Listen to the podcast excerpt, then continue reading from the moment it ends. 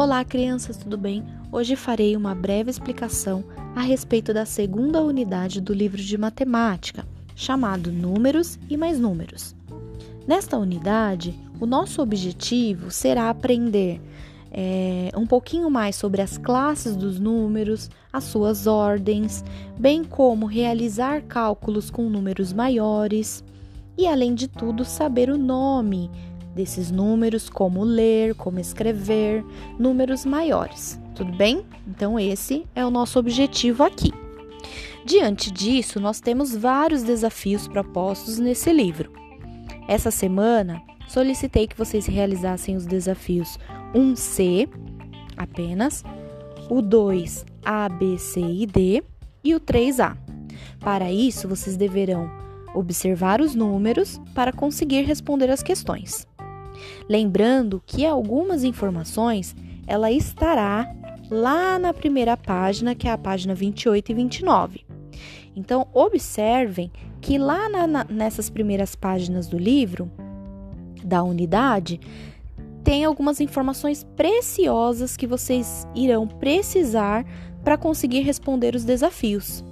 Eu vou ler junto com vocês. Vamos lá, segue comigo no livro, na página 28. Em 2017, a população estimada na cidade de São Paulo era de 12 milhões de pessoas. E aí, você tem uma noção de como que nós escrevemos esse número? Quais são as ordens e a classificação desses números? Você já chegou a pensar nisso? Vamos para a próxima questão. A frota de ônibus de São Paulo transporta 6 milhões de passageiros por dia por dia útil. Ou seja, então toda a rede de ônibus de, do estado de São Paulo, por dia, ele chega a transportar 6 milhões de pessoas. Mas espera aí, vamos pensar um pouquinho.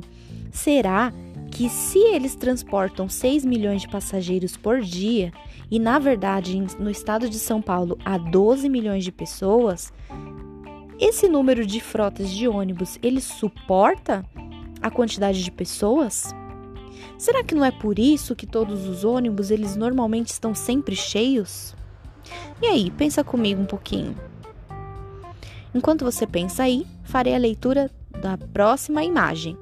Lá está dizendo assim: o metrô de São Paulo transporta cerca de 4 milhões e 700 mil passageiros por dia. Então, apenas em relação ao metrô de São Paulo, eles conseguem transportar 4 milhões e 700 mil pessoas.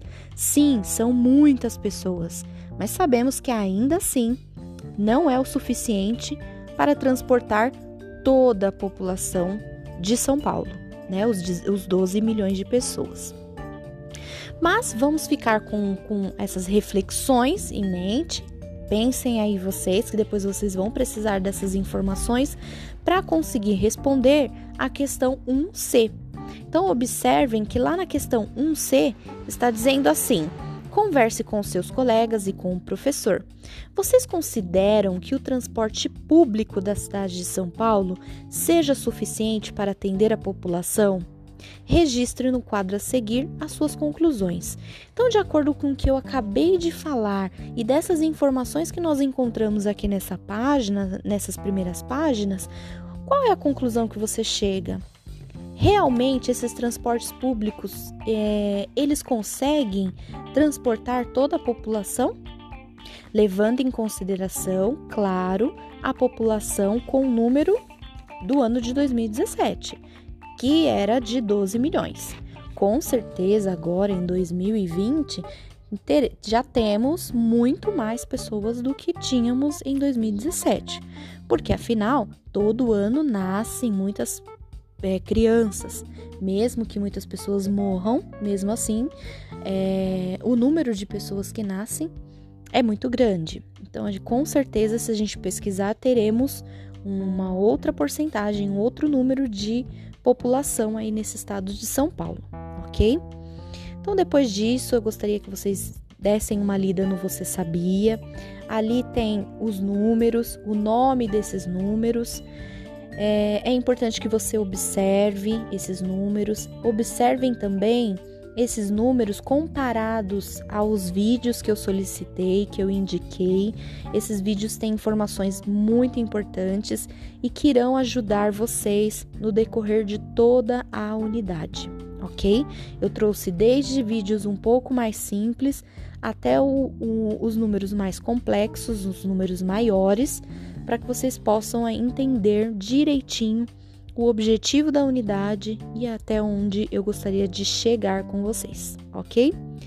Então, até a próxima aula com mais explicações. Um grande beijo. Qualquer dúvida, me procure. Beijos, até mais.